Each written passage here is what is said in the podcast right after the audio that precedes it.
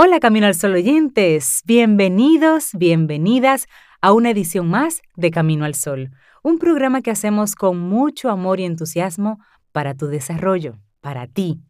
Atento, atenta, porque tenemos temas interesantes. Así arrancamos de inmediato, iniciamos Camino al Sol. Estás escuchando Camino al Sol.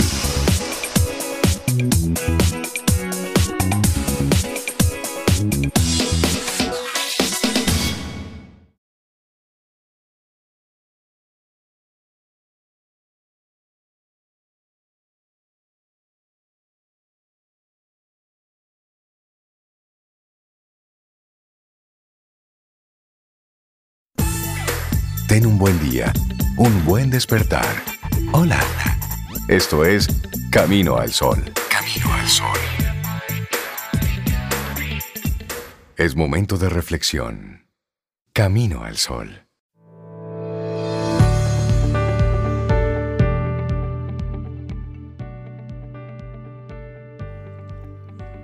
En el amor reside la fuerza, y cualquiera que ama mucho, hace mucho y puede lograr mucho, porque eso hace el amor. Vincent Van Gogh. Continuamos Camino al Sol. Muchísimas gracias por seguir ahí conectados con nosotros. Y Sopeida, Cintia, todos nuestros amigos Camino al Sol oyentes. Hoy el tema que hemos, que hemos planteado es en la debilidad está la fuerza. Si no, pregúntale a una gota de agua ¿Mm? Y hablemos entonces y reflexionemos sobre esto, sobre la fuerza de la fragilidad. Así es. Bueno, y nos, sentimos, vulnerables ante muchas circunstancias. en estos días más, aceptar este sentimiento en vez de rechazarlo puede ofrecernos mayor sensatez, lucidez y satisfacción. Y es la base sobre la que se apoya esta reflexión. Y bueno, el autor comienza contando una historia personal. Dice, a menudo por las mañanas, cuando veo a mis hijos que salen de casa para ir al colegio y se vuelven para sonreírme y decirme adiós con la mano, me siento profundamente conmovido. A la vez por la felicidad y la ternura, pero también por otro estado de ánimo más complicado no se trata únicamente de ansiedad paterna, del miedo a que nuestros hijos sean agredidos, raptados, atropellados o... Es un sentimiento aún más amplio, que no concierne solo a mi pequeña familia ni mi pequeño ego, sino, en mi opinión, en opinión del autor, a la humanidad por entero. El sentimiento de que la vida humana es frágil, de que la felicidad que lleva a veces asociada es frágil, de que todos nosotros somos frágiles, inmensamente frágiles. Bueno, y aunque nos haga sufrir, la fragilidad nos anima a buscar nuestro refugio particular y a valorar, a valorar lo que de verdad nos importa. Y ser frágil es la posibilidad de venirse abajo cuando se sufren adversidades o pruebas difíciles. Venirse abajo o al menos quedar marcado por las heridas, lisiado, renqueante, magullado por la vida. Todos los seres vivos se caracterizan por su vulnerabilidad, es decir, etimológicamente, por su capacidad de ser heridos. Y en las definiciones de vida figura la noción de muerte. Aquel que está vivo es aquel que puede morir. Sí, bueno, pues un paciente, contando y hablando sobre su vida, usó un día la expresión banalidades dolorosas y no se refería a un acontecimiento o a un trama excepcional, sino a esos pequeños sufrimientos de toda vida humana, a los cuales esta persona era mucho más sensible que otras personas. Nuestra fragilidad es siempre interesante de examinar porque nos fuerza, nos lleva, nos empuja a reflexionar. Evidentemente nos hace sufrir, nos obliga a evitar ciertos entornos estresantes, competitivos, inestables nos impone compromisos con la existencia, pero también tiene ventajas. Y como mínimo, hay tres ventajas que te vamos a compartir en este momento. Bueno, yo te comparto la primera, y es que nos hace prudentes, nos hace prudentes.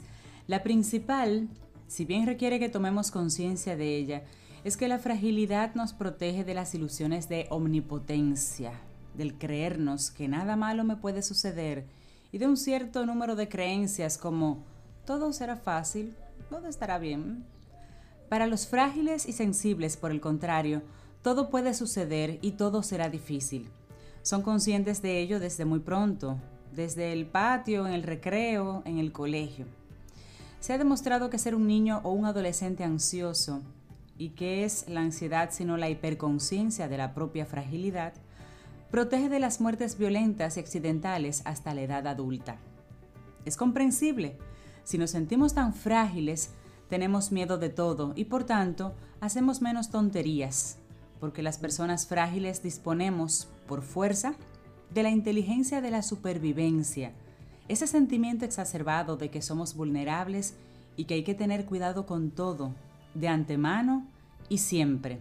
Así pues, este primer beneficio, lo que nos hace frágiles, puede enriquecernos. A partir de los estudios realizados en el campo de la psicología del apego, sabemos, por ejemplo, que aceptar el hecho de ser dependientes afectivamente de un número reducido de personas, nuestros allegados, nuestra gente muy cercana, nos va a proporcionar paradójicamente un mayor sentimiento de libertad y autonomía frente a la existencia. Así que ese primer beneficio, bueno, nos hace prudentes. Sí, y hay otro beneficio, Rey Cintia, y es que nos da lucidez. La fragilidad nos hace también lúcidos. Basta con abrir los ojos y ver a un niño dormir, a un amigo envejecer, sentir pasar el tiempo y de pronto nos decimos, o más bien gritamos, se acabó comportarse como si mi vida fuera ilimitada. No actuaré más como si fuera a disponer de otras existencias. Ya no viviré como si fuera invulnerable y eterno. Y eso lo hemos aprendido, o bueno, estamos en proceso de aprender eso en estos momentos. De modo que la lucidez y la fragilidad nos impulsan a la sensatez. Es algo que explica magistralmente el filósofo Clement Rosset cuando dice, la alegría verdadera en efecto no consiste más que en una visión lúcida, pero asumida, de la condición humana. La tristeza es esa misma visión, pero consternada. Oye, qué, interesante esa qué ¿eh? interesante. Luego la tercera, nos abre al mundo. Al principio hemos vigilado ese mundo que nos rodea a fin de asegurar nuestra supervivencia. Nos decíamos, ¿de dónde vendrá el próximo golpe? el próximo peligro. Y eso en este año 2020 ya lo hemos dicho más de una ocasión. Nos hemos hecho esta pregunta en más de una vez, porque son distintas las cosas que nos han estado ocurriendo en este año.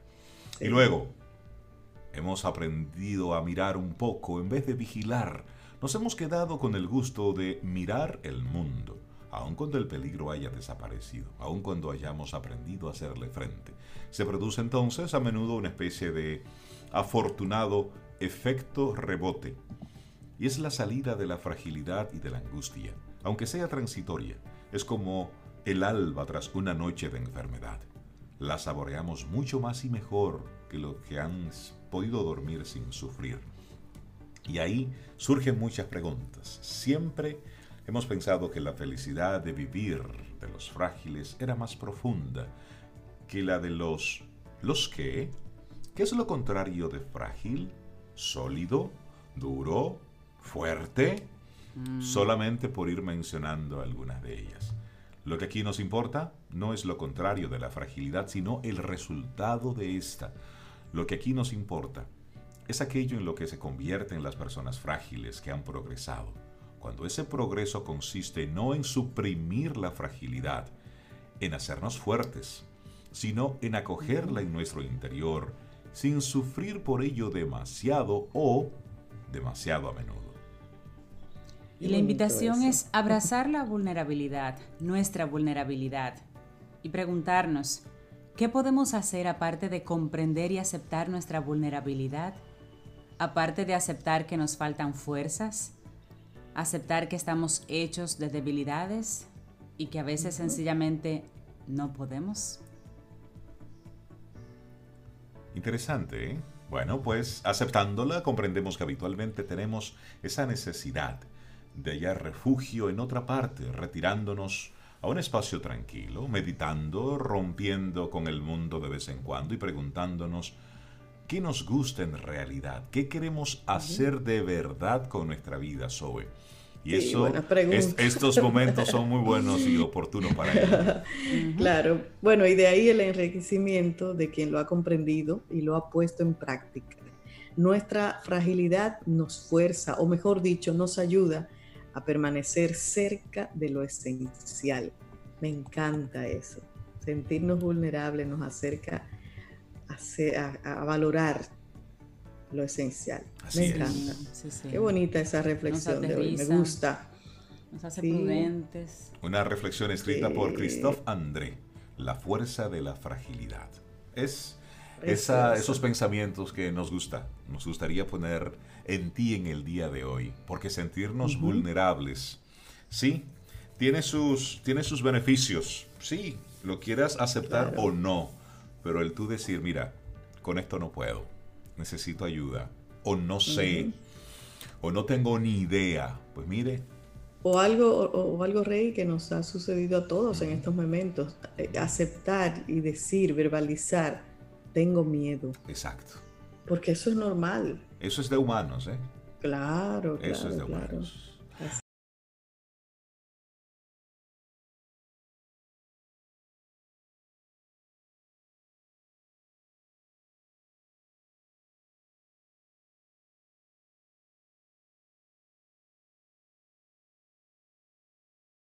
Contigo hoy, contigo siempre, camino al sol. Disfrutemos un delicioso café, escuchando Camino al Sol.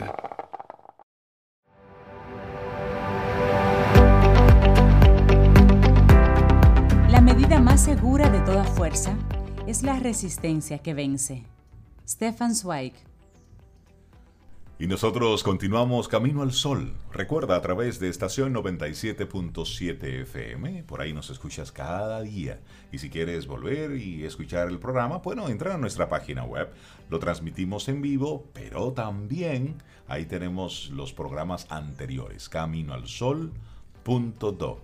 Cintia, Sobe y todos nuestros amigos Camino al Sol oyentes. Una persona que nos comparte temas conectados con el mundo empresarial, visto desde la estrategia de mercadeo, en algunos momentos hasta de comunicación, eh, en muchas ocasiones desde el punto de vista del negocio per se.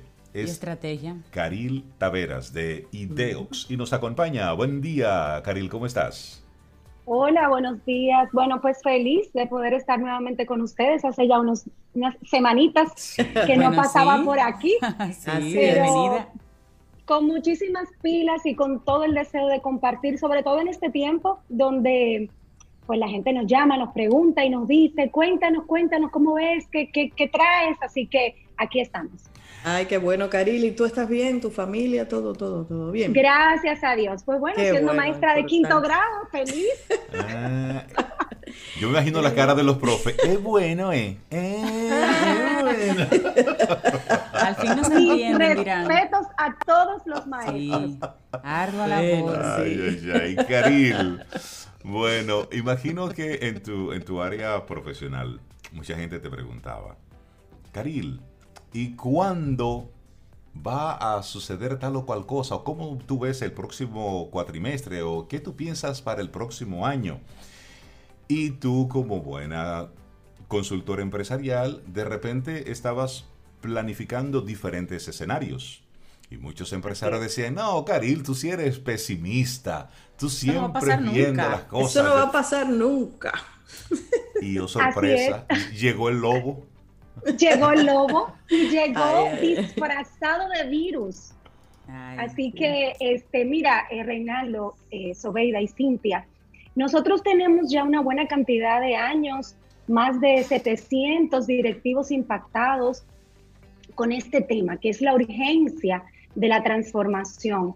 Este, y claro, nos enfocamos mucho en la transformación digital, pero ciertamente se trata de transformar los modelos de negocios, porque una empresa que no nace de forma digital se considera un inmigrante digital, con lo cual implica un proceso de transformación. Si me permiten, yo les quisiera hacer una anécdota, un cuento, una historia bastante conocida, pero que me va a ayudar a ilustrar mucho eh, de lo que queremos hablar en el día de hoy. Pues miren, ¿recuerdan el cuento del lobo? Sí. Pues, yo solo, yo solo se los voy a refrescar para los que no lo han escuchado o para los que nos están escuchando y no lo recuerdan. Este pastorcillo que cuidaba las ovejas este, en el pueblo, ¿verdad? Y era un chico que, bueno, era un trabajo un poco aburrido y él le gustaba divertirse. Él se subía a un risco y gritaba, socorro, que viene el lobo y devora las ovejas. Los moradores del pueblo pues salían al principio despavoridos a ayudar al pastorcillo a ahuyentar el lobo, porque vivían del pastoreo de, de, sus ovejas y de lo que las ovejas producían, ¿verdad? Era un tesoro muy preciado y había que cuidarlo. Eh, luego se encontraban con que el pastorcillo se destornillaba de risa y bueno, llegó un momento en que ya no le hacían mucho caso. Y un día llegó un lobo de verdad.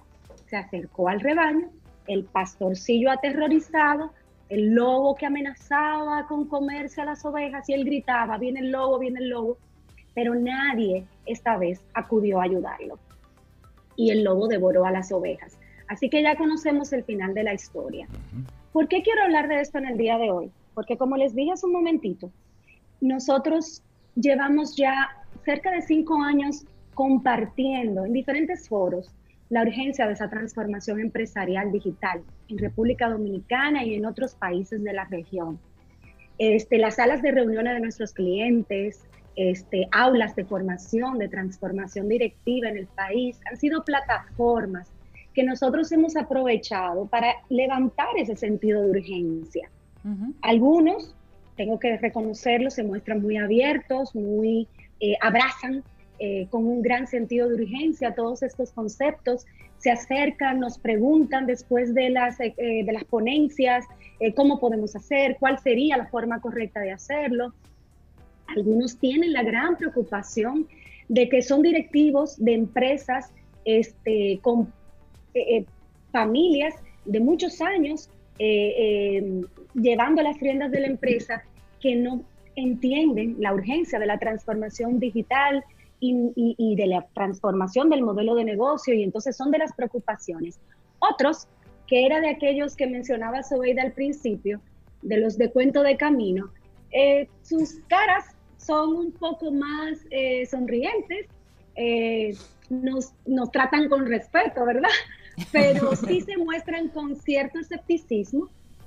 Eh, entre comillas, quisiera decir que, que las caras que leemos son como, bueno, esos son cuentos de muchachos, eh, haciendo un poco alusión a los millennials, ¿verdad? Que son, digamos, los grandes precursores de este proceso de transformación. Y sus redes sociales, ven esos muchachos en sus redes sociales, con su Instagram y su TikTok y todo eso que ahora está de moda y demás, porque han asociado la transformación con las herramientas. Y realmente va muchísimo más allá. ¿Qué está pasando hoy? Hoy nosotros vemos que están paradas las operaciones de la forma en que las conocemos. Este, necesitan encontrar maneras de volver al negocio. Y pues muchos están haciendo uso del formato del teletrabajo, eh, enganchados a herramientas que están aprendiendo a dominar sobre la marcha. Así es. Intentando mantener la productividad de la empresa. Pero ¿qué es lo más relevante de todo esto? Que tenemos a toda una fuerza eh, em, eh, organizacional y de, y, de, y de empleados trabajando desde la casa, pero sin poder conectar en la mayoría de los casos con el cliente externo. ¿Por qué? Porque los procesos no están diseñados para ese modelo de transformación. Entonces, con los que hemos estado dialogando, que ha sido un tiempo de muchas horas de trabajo para poder ayudar eh, a nuestros clientes a seguir en el negocio, este, están trabajando a lo interno, llevando proyectos, avanzando en trabajos pendientes, pero ¿hasta cuándo podemos mantener la caja registradora sin sonar? Por supuesto, y, ahí, y ahí me gustaría, Caril, volver un poquitito a lo que tú decías anteriormente con la importancia que se le dio en su momento a la herramienta, considerando o llegando a considerar en alguna ocasión la herramienta como el fin en sí mismo.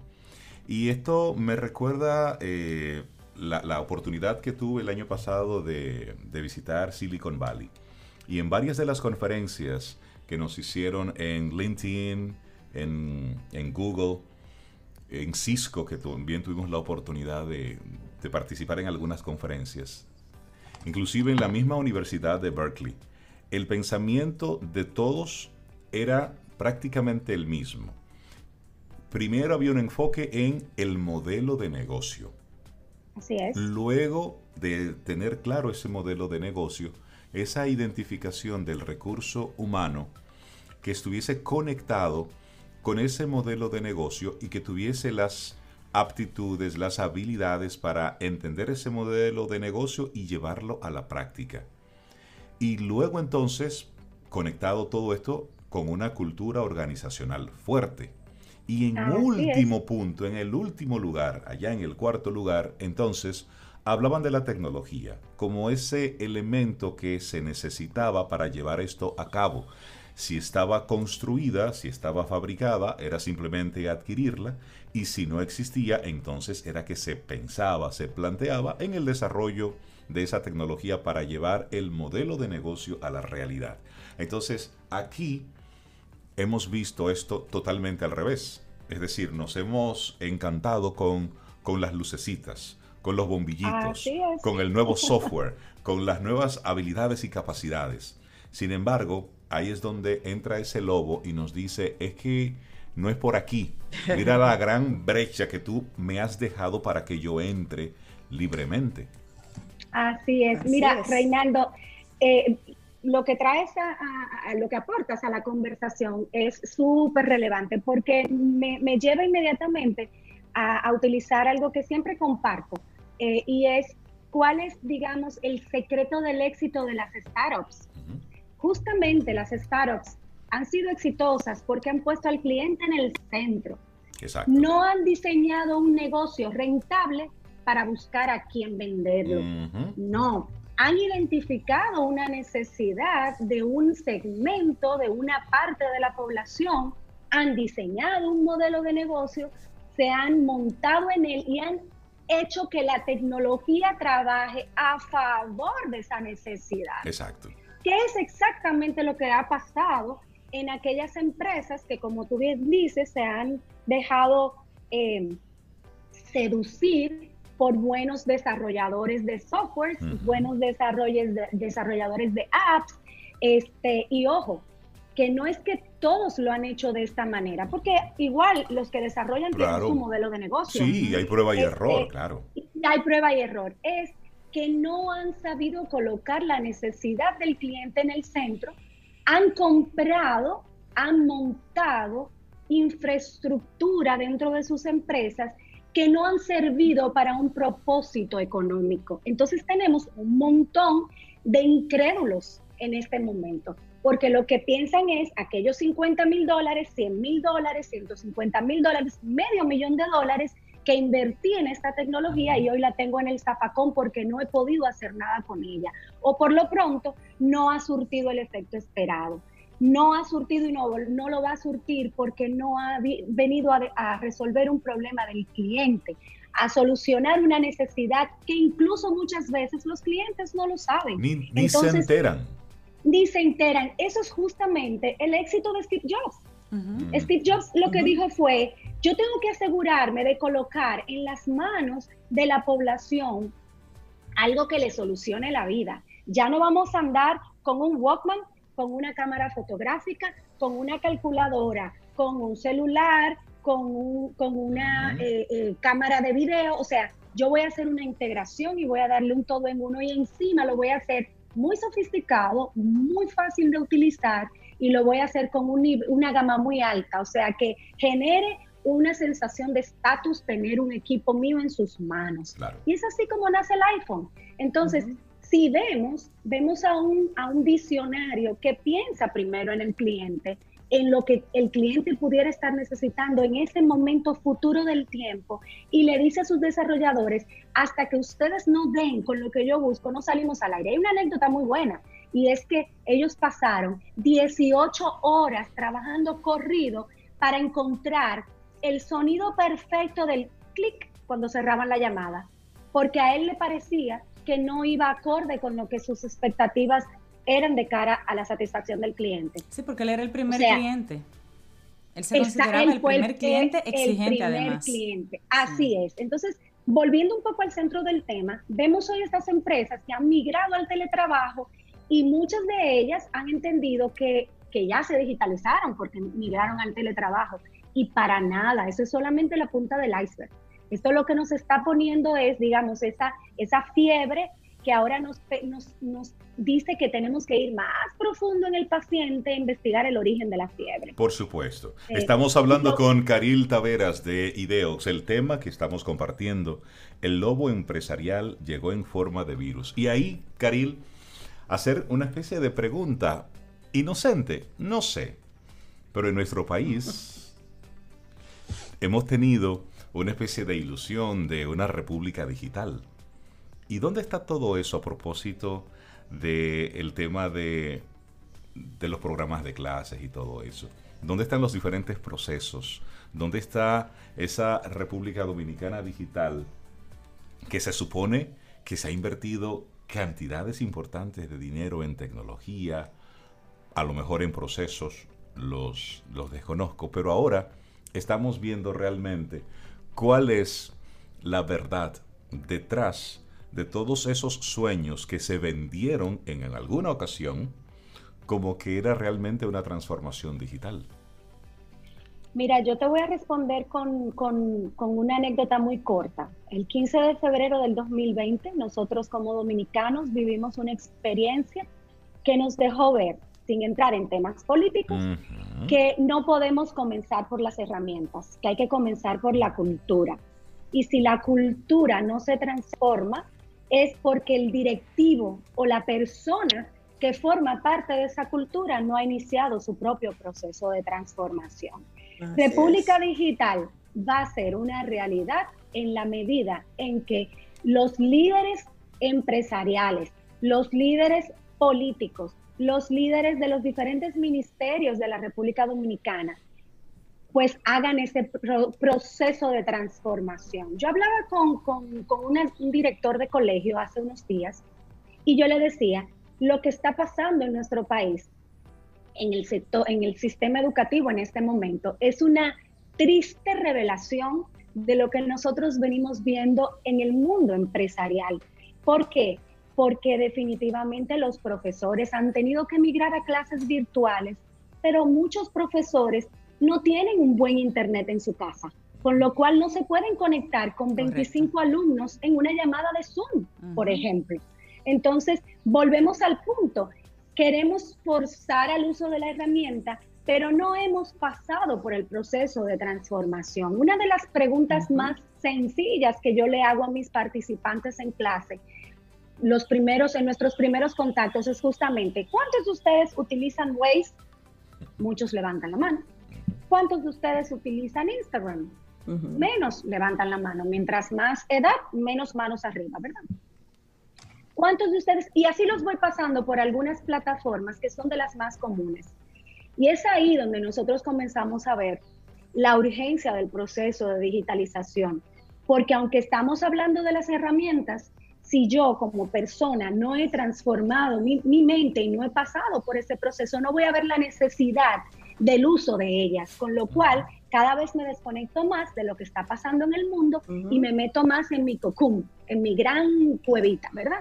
Entonces, eso que tú estás preguntando, eh, este, Reinaldo, es justamente la preocupación que aquellos que hemos hecho de, de esto una cruzada de profesional y de vida, estamos observando, o sea, es tiempo, son recursos, los sectores están trabajando de forma independiente, no nos estamos viendo como un frente unido y estamos hablando de la competitividad de la República Dominicana. o sea, ni, siquiera se trata solamente de que mi empresa sea competitiva. ¿Y por qué digo esto, eh, Reinaldo? Porque el mundo entero está en crisis en este momento. Entonces, en las multinacionales, este, de las cuales pues pasé muchos años de mi vida profesional en ellas, aprendí algo y es que en los momentos de crisis, las grandes multinacionales comienzan a buscar sus crecimientos en los mercados emergentes. ¿Qué es un mercado emergente en el mundo de las multinacionales? Pues un mercado donde su negocio, todavía tiene grandes oportunidades. Exacto. O dentro de, de las mil variables para elegirlo, un mercado donde la competitividad de los sectores locales es nula. Entonces entra el grande con su gran huella, con todos sus recursos dispuestos a perder en los primeros años de operación hasta desplazar a los locales o comprar a los locales y hacerse del negocio en ese país.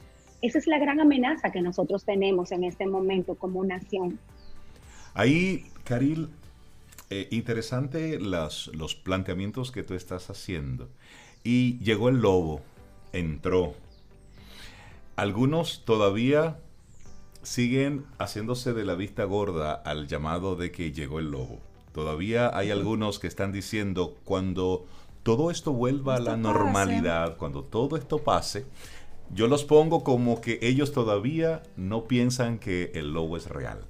Pero hay otros que sí, que están viendo el lobo y lo tienen de frente. ¿Cuál es tu sugerencia? ¿Cuáles son tus, tus palabras, tus recomendaciones para ese que está viendo el lobo de frente y se siente ahora mismo vulnerable, temeroso, pero sabe que tiene que hacer algo? Mira, definitivamente eh, tremenda pregunta, eh, Reinaldo, porque es la que nos han estado haciendo aquellos que ya vieron el lobo y que quieren agarrarlo por las orejas en este momento.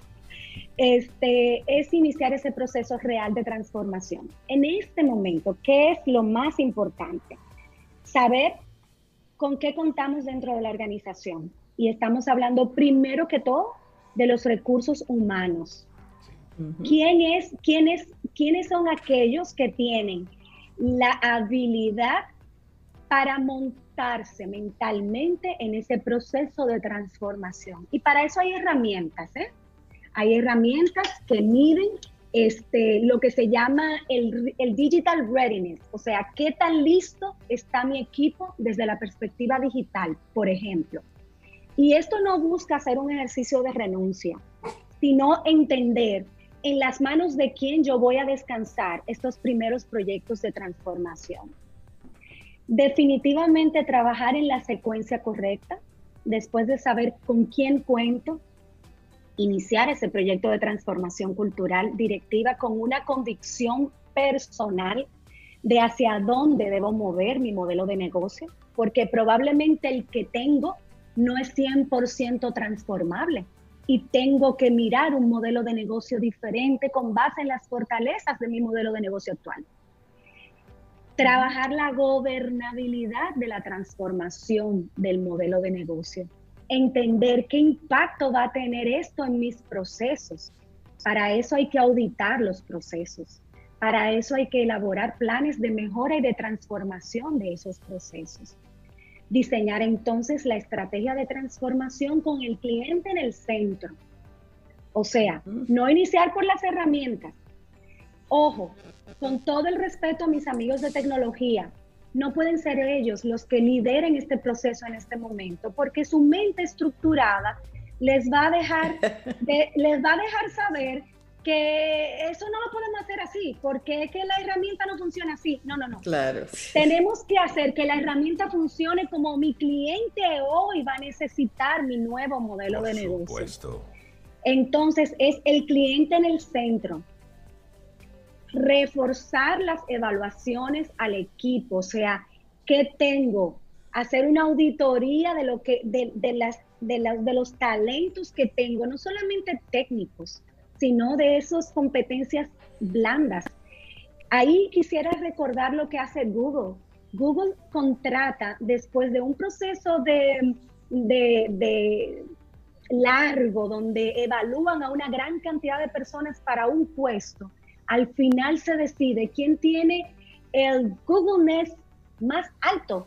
Ellos han, han, ellos han diseñado, claro, ellos han diseñado este, una herramienta que les permite ver a lo largo de esos procesos de observación quién tiene esa capacidad de meterse en el ADN su filosofía empresarial.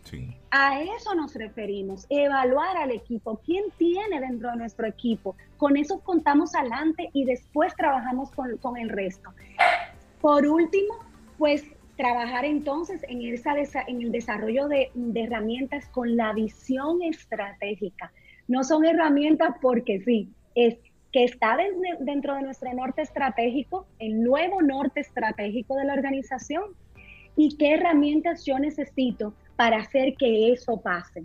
Implementar, tener accountability, o sea, asegurar que hay responsabilidad y un proceso continuo de revisión de las mejoras. Un buen balance scorecard para poder medir los avances, reuniones constantes y sobre comunicar en época de crisis, y eso es algo que quiero dejar, aunque no forma parte del tema, en época de crisis es mejor sobrecomunicar que no comunicar lo suficiente. Porque la no comunicación nos llena de mayor incertidumbre. No, y somos creativos, Rey. Eso, sí. eso nos ponemos muy creativos. La mente creativos. es peligrosa. Oye, Carila ha hecho una ruta excelente. wow, maravilloso. Qué bueno, qué bueno. Poner la gente primero y no la tecnología. Es así, es así. De hecho, cuando hablamos de centricidad de cliente, eh, quien, nos, quien nos ha escuchado sabe que somos muy insistentes en decir que el cliente interno va primero, porque no hay manera de que el cliente interno pueda interesarse por servir al cliente externo si no lo está viviendo de manera personal. Totalmente. Sí mismo. Totalmente. El lobo empresarial llegó en forma de virus. De estas cosas saldrán, de esta experiencia saldrán cosas muy buenas, pero también tendremos historias muy tristes. Los cementerios empresariales estarán llenos, lamentablemente. Eh, es que es como todo. Eh, Cintia, Rey, Sobeida. O tú te uberizas o tú te codaquizas. Sí, no hay opción. No hay opción. Y esa frase yo se la tomo prestada a un colaborador de Camino al Sol, que es un sensei estratégico a quien admiro muchísimo, Jesús, eh, de eh, Izquierdo. Este, y es que la primera vez que lo escuché, me movió el piso porque dije, wow, en una frase tan sencilla, él acaba de poner un concepto tan complejo un concepto complejo que a mí me tomaba 45 minutos exponerlo en una conferencia magistral. ¿Sabes qué, Caril? Ayer recibía dos llamadas eh, por WhatsApp. Por un lado era una, una locutora joven, está empezando su carrera y quería tener su estudio personal. Y me estaba preguntando qué hacía los equipos, cómo tenerlo. Y cerrando esa conversación con ella, recibo una llamada de un, de un locutor veterano con una carrera de más de, casi 30 años, haciéndome exactamente la misma pregunta. Qué interesante. Exactamente la misma pregunta. Si lo hubiéramos sabido, si lo hubiéramos ah, sabido. Lo hubiéramos sabido. Y, es, y, es, y entiendo que es lo, es lo que nos pasa prácticamente en las diferentes áreas. Hay personas que simplemente se quedaron en un momento eh, enfocados a, lo, a, su, a su vara, a lo que conocían, a ese, a ese rincón seguro. Y hay otros que por la novedad, bueno, pues simplemente están experimentando todo lo que está sucediendo. por eso me, me, gusta mucho que, que, hayas utilizado esa frase de Jesús para cerrar tu segmento que nos ha dejado muchas, muchas enseñanzas y muchas cosas para nosotros reflexionar. Caril Taveras de Ideos, la gente que quiera conectar contigo, Caril. Pues mira, si, si les interesa conectar con nosotros, puede ir a las redes sociales. Estamos en LinkedIn, arroba Ideox. Estamos en Instagram, arroba Ideox, rayita abajo, para no decir underscore, arroba Ideox, rayita abajo. Nuestra web, ideox.net. Ahí pues también pueden seguir nuestro blog. En el blog tenemos más contenido de este tipo. O mis redes personales, Karin Taveras, y a través de ellas pues los enlazamos con videos. Excelente. Excelente, Karina. Bueno, pues que tengas un día espectacular y muchísimas que estés gracias. muy bien. Gracias, gracias por a ustedes. Un abrazo. Igual para ti. Chao.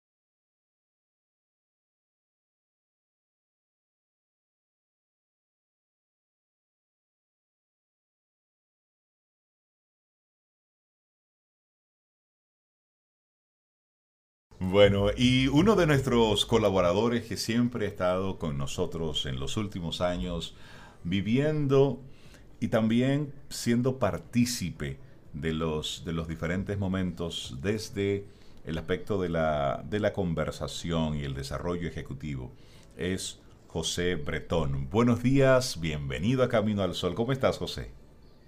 Hola Reinaldo, Cintia, buen día. Buenos días. Un gusto seguir compartiendo a pesar de la distancia con ustedes y sobre todo con los Camino oyentes.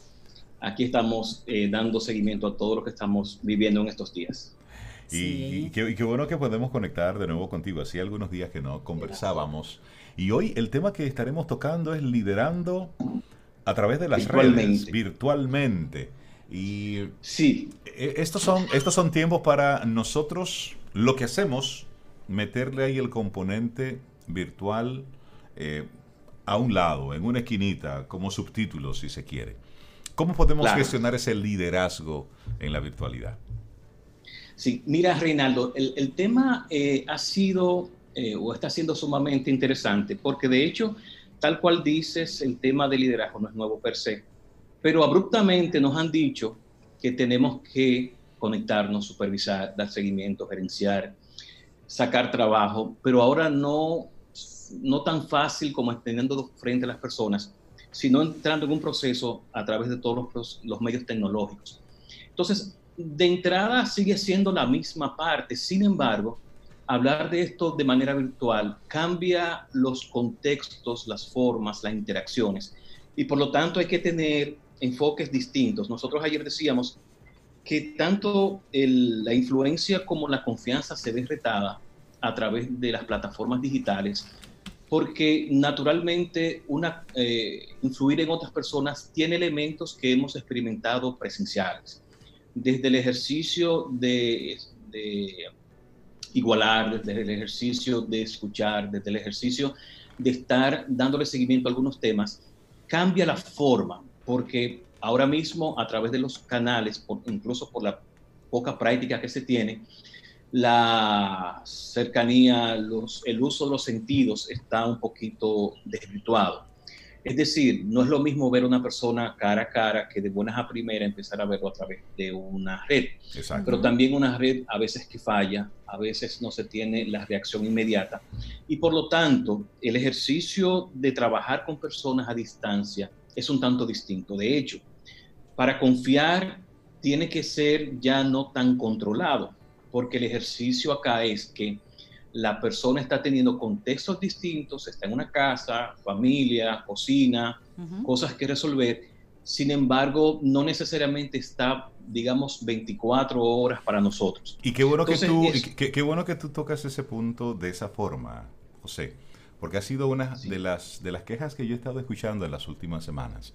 Cómo ha aumentado de forma importante el trabajo para los que estamos en, la casa, pero sobre todo las horas en atención al trabajo. Es decir, clientes que respetaban los fines de semana eh, no lo están haciendo tanto, pero no tanto los clientes, eso casi en algunas situaciones hasta se agradece, como estamos ahora, pero sobre todo la, la parte de supervisión, es decir, hasta qué hora es prudente yo estar llamando a parte de mi equipo desde qué hora y hasta qué hora, por, poner solamente un ejemplo. Claro, y ahí el, el, ejercicio es como no hay una barrera física. De hecho, cuando alguien se va a la oficina, aunque hoy hace mucho que estamos ya con los temas de WhatsApp, por ejemplo, pero ya los límites se desbordan un tanto. Tú mencionabas un elemento importante, la atención. De hecho, uno de los rasgos que como seres humanos estamos perdiendo hoy día es la calidad de la, de la atención porque nos distraemos con frecuencia, a menos que estemos haciendo algo específico. Entonces, aquí, me voy muy con la gente que supervisa, tengamos cuidado con pretender controlar, establecer, pedir cosas directas eh, para que la persona ejecute. La persona ahora mismo está eh, a su gestión particular por lo tanto, el abordaje cambia. El abordaje tiene que ser directo, seguir directo, pero un poco más flexible. Es así, es como ver, mira, necesito conversar, necesito trabajar contigo, necesito conectarme contigo. ¿Cuándo podemos hacer esto? Porque necesito 15 minutos contigo de manera directa solamente con este elemento. Es decir, esto puede colaborar con que la persona saque su espacio en la casa, pueda tener una concentración adicional a lo que va a tener, cosa que antes no era lo mismo. Yo le decía a alguien como gerente, venga a mi oficina y ya desde que está en mi oficina ya el espacio lo controlo yo, el espacio yo puedo tener gestión sobre él. Entonces, uno de los elementos y de los retos, para mencionar los tres iniciales, es la influencia, la forma, cómo puedo dar seguimiento a través de lo que veo, a través de lo que escucho, cómo tener mucho más concentración para tener la atención de las personas. Dos, como decía también, la generación de confianza. Necesitamos ser un poco más abierto, más flexible, trabajar más desde la buena intención que tenga la, la, persona, más, más que todo ayudándole a ser útil la intención que tiene y tercero, que tiene que ver con la primero, el, elemento empático. Insisto que no hay hoy una, una, gestión tan cómoda desde el punto de vista de dominar o lo que siempre he dominado, que son si se toma el teléfono, si, si, si se cierra la puerta, etcétera, etcétera.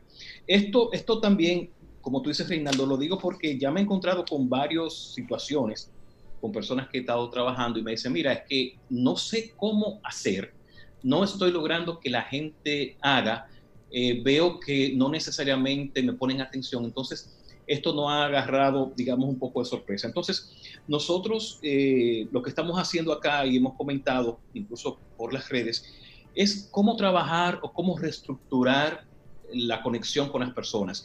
Hay un artículo de Harvard que nosotros incluso en nuestras redes publicamos un segmento que dice algo bien interesante y sencillito para las personas.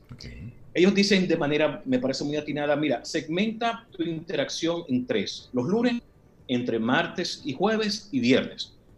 ¿Qué debe hacerse un lunes cualquiera? Es organizar el ciclo de rendimiento del equipo. Es como estructurar en conjunto con todas las personas que trabajo simultáneamente qué estamos haciendo cada quien, qué hace cada quien, qué punto está llevando cada una de las personas durante esta semana y qué se puede esperar que las personas logren en el transcurso de la semana en cuestión. Por eso también se da mucho enfoque a lo que es identificar, y eso es algo muy importante, qué cosas un poco adicional puede hacer la persona. Es decir, qué cosas nuevas puede traer, puede crear, puede identificar a través de la semana. Esto es un issue relevante porque puede que la monotonía, que no tener momentos mm, de relax con el compañero, de tomar un café con alguien, sino estar entre trabajo y casa, pueda absorber, pueda generar mucho más tensión y estrés con las personas. Entonces, un issue importante es insertar algún elemento de creatividad durante la semana, aunque sea mínimo. No significa esto que se van a cambiar las cosas. Pero por lo menos una, una conversación que no tenga como fin último eh, algo laboral. Entrégame. Sino, exactamente, sino una conversación de, de, cómo estás tú, cómo está tu familia, cómo, va, cómo van las cosas, para que también ese toque humano no lo perdamos por por la, el excesivo enfoque en la productividad. Y ahí quiero aprovechar, José, para, para, también, y ya que el tema es liderar eh, bajo este ambiente de la virtualidad, eh, de repente pudiéramos identificar ahí nuevos talentos, o habilidades de parte de nuestro equipo que pueden ser sumamente útiles en este proceso porque manejan herramientas, tienen una serie de habilidades que a lo mejor antes pues simplemente no había forma de visibilizar todo lo que esta persona podía manejar desde la virtualidad. Y ahora simplemente hay una oportunidad. Entonces, el que está encabezando un grupo, pues de repente puede lanzar la, la misma pregunta al aire. Es decir, miren, si algo de lo que está sucediendo aquí no funciona, bueno, pues, y tú tienes algún tipo de información, compártelo, porque en eso de liderar, José, a nosotros nos queda mucho de que el líder debe saberlo todo. Y no necesariamente ya eso es así, no aplica este tiempo. Estás diciendo algo maravilloso, Reinaldo. El, el ejercicio también envuelto en esta coyuntura que no se sabe hasta dónde se expandirá, es también retar y, e identificar nuevos, nuevas competencias, nuevas habilidades, que de hecho todos hemos tenido mínimamente que desarrollar habilidades en estos días. Es decir, todos hemos tenido que tener abordaje distinto a lo mismo. Por lo tanto, la mecánica propia de entrar en la, en la gestión tradicional de, mira, esto entrégame, que pudiera ser un poco la más básica, digamos, no es propicio, porque la persona necesita sentirse en un rango de movimiento, necesita tener una holgura para poder conectar con mucho más facilidad. Y eso viene a ser parte propio de lo que es la parte de la empatía que se debe lograr. Y dices algo relevante, la parte social específico, la parte humana, la parte familiar, también es un elemento particular para trabajar incluso ya con esa conversación entre martes y, jueves que vamos a tener particular con las personas y entrar y valorar un poco más allá de lo que se ha hecho antes. Es decir, si antes yo me limitaba a conversar con alguien, a saludarlo, hola, ¿cómo te está? ¿Cómo va? Vamos a esto. Ahora necesito quintuplicar el tiempo y entrar en un momento mucho más, mucho más directo, decir, a ver cómo te va funcionando, cómo te acompaña, cómo te ha sucedido, cómo te sientes ahora, cómo, cómo están sucediendo las cosas en tu casa porque ahí es prácticamente obligatorio para que las personas puedan tener mucho más conexión con el otro.